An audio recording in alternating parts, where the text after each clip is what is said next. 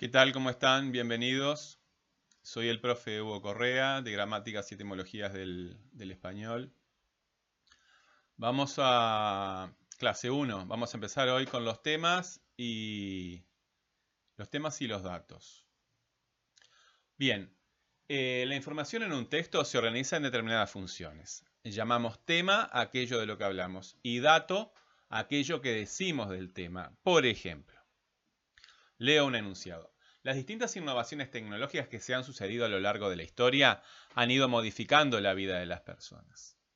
En el texto que está escrito eh, hay un segmento que está en letra cursiva. Dice así, las distintas innovaciones tecnológicas que se han sucedido a lo largo de la historia, ese grupo es el tema, es de lo que estamos hablando. Incluso yo podría dejar solamente las innovaciones tecnológicas y sigue funcionando podría decir, eh, las innovaciones tecnológicas han ido modificando la vida de las personas y puedo eliminar todo lo demás, porque estoy eh, hablando de las innovaciones tecnológicas. Pero eh, incluso podría eliminar innovaciones y dejar la tecnología ha ido modificando la vida de las personas. En este enunciado está hablando de las innovaciones tecnológicas, de la tecnología, ¿verdad? ¿Y qué se dice de la tecnología? Que ha ido modificando la vida de las personas. Entonces, el tema es de lo que estoy hablando. Y eso eh, lo puedo eliminar eh, de una forma muy relativa, ¿verdad? Al menos lo tengo que mencionar una vez al principio, en el texto. Ese es un error muy común, que no se mencione el tema de lo que estamos hablando. Y tengo que mencionar obligatoriamente también lo que voy a decir del tema. En este caso, que ha ido modificando la vida de las personas, ¿verdad? Entonces, el tema es de lo que hablo y los datos, la información, es lo que digo de ese tema. Algo importante que tenemos que subrayar es esto. Solo consideramos dato a la información nueva, la primera vez que aparece. Cuando una información se repite, cuando es redundante, ya no es dato porque no es información nueva, ¿verdad? Eh, una noticia para ti solamente es nueva la primera vez que te lo, te lo dicen, pero la segunda vez ya no es una noticia eh, no es una noticia para ti, ni siquiera es noticia.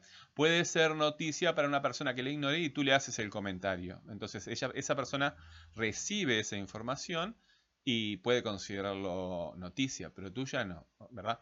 Entonces, dato solamente puede aparecer una vez. Si se repite, que em, es redundante y pasa a ser tema. Entonces, ¿qué es lo que caracteriza al tema? Es de lo que estoy hablando, ¿verdad? Es una de las características del tema, es de lo que estoy hablando. Además es redundante también, que lo vamos a ver más adelante. Y el dato es lo que digo de ese tema. En este caso, el tema fue, en el, enunciado anterior, vamos a dejar otro como, como deberes, eh, eh, fue las innovaciones tecnológicas o la tecnología, ¿verdad? Este, ¿Y qué se dice de, de, ese tema? Bueno, se dice que ha ido modificando la vida de las personas. Ese es el dato es la información. Bueno, para deberes. ¿Puede señalar tema y dato en el siguiente enunciado? Lo voy a leer.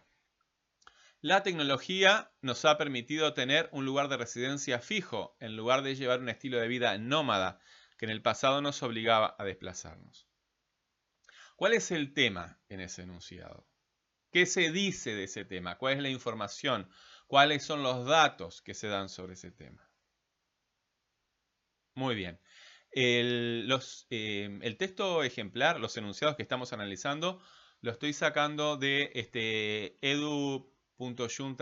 de Galicia, de la Junta de Galicia. Eh, tienen un, sitio de didáctica de la tecnología que me gustó y voy a utilizarlo en estos días. Bueno, muy bien. Eh, nos vemos en la próxima clase.